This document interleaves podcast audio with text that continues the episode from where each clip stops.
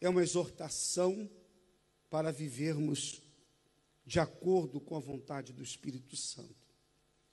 Digo, porém, andai em espírito, e não cumprireis a concupiscência da carne, os desejos da carne. Porque a carne cobiça contra o espírito, quer dizer, luta contra o espírito, e o espírito contra a carne. E estes opõem-se um ao outro, para que não façais as coisas que quereis. Mas, se sois guiados pelo Espírito, não estais debaixo da lei. E aí Paulo fala das obras da carne, mas depois nós entraremos aqui. Porém, antes, vamos analisar esses primeiros versículos que fala dessa luta que há entre a carne, entre as nossas vontades e a vontade do Espírito Santo. Bom, só pelo fato de haver essa luta entre o Espírito Santo e os nossos próprios desejos, já fica muito claro que as nossas vontades jamais estarão de acordo com a vontade de Deus. Nós nunca temos que pensar na nossa vontade, nas nossas vontades. Por isso que o Senhor Jesus disse: seja feita a tua vontade, na oração do Pai Nosso. Porque apenas a vontade de Deus é perfeita, é boa e é agradável. As nossas vontades podem, aos nossos olhos, parecerem boas. Quantas vezes nós tivemos planos, quantas vezes desejamos alguma coisa que não era pecaminoso, porque o que ocorre é o seguinte: normalmente, é, a pessoa pensa, não há nenhum problema em que eu deseje isso aqui, porque não é pecado.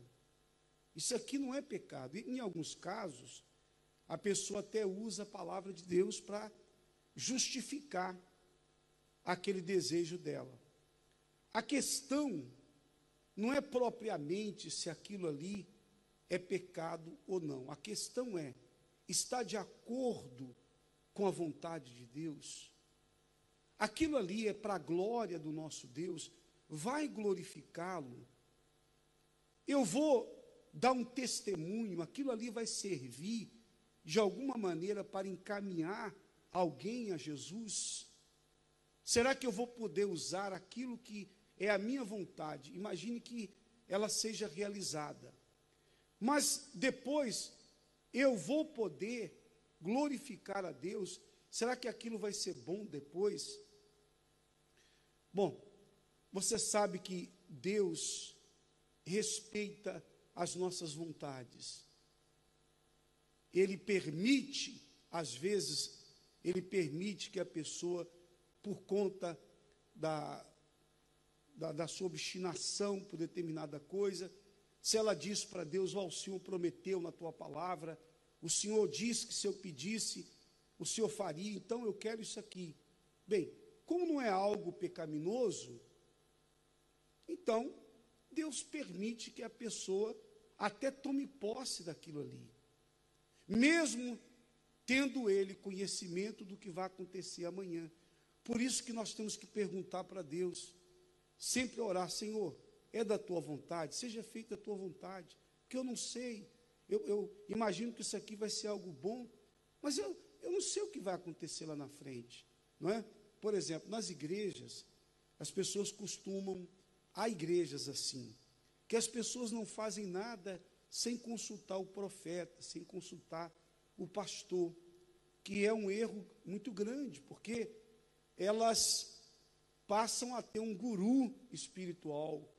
E você nunca pode fazer de um pastor um guru. O guia é o Espírito Santo, o pastor não é o, não é o guia. Jesus é o guia das nossas almas. Nós temos que consultar o Espírito Santo. Então vejamos, há pessoas que não tomam nenhuma decisão, por menor que seja, se antes elas não ouvirem a opinião. Então, se o pastor diz para ela assim, pode fazer essa viagem, é da vontade de Deus. Mas como é que o pastor sabe que é da vontade de Deus? Como é que ele sabe? Como é que ele pode afirmar estas coisas? É? Eu só posso afirmar aquilo que eu leio na palavra e que eu digo, olha, a palavra de Deus diz isso, isso, isso e isso. Mas nem tudo está na Bíblia. A Bíblia é um livro de muitos conselhos, mas há assuntos que você não vai encontrar nas Sagradas Escrituras. Mas para isso, o Senhor Jesus enviou o Espírito Santo, exatamente para que ele pudesse nos guiar às decisões corretas, às atitudes sensatas.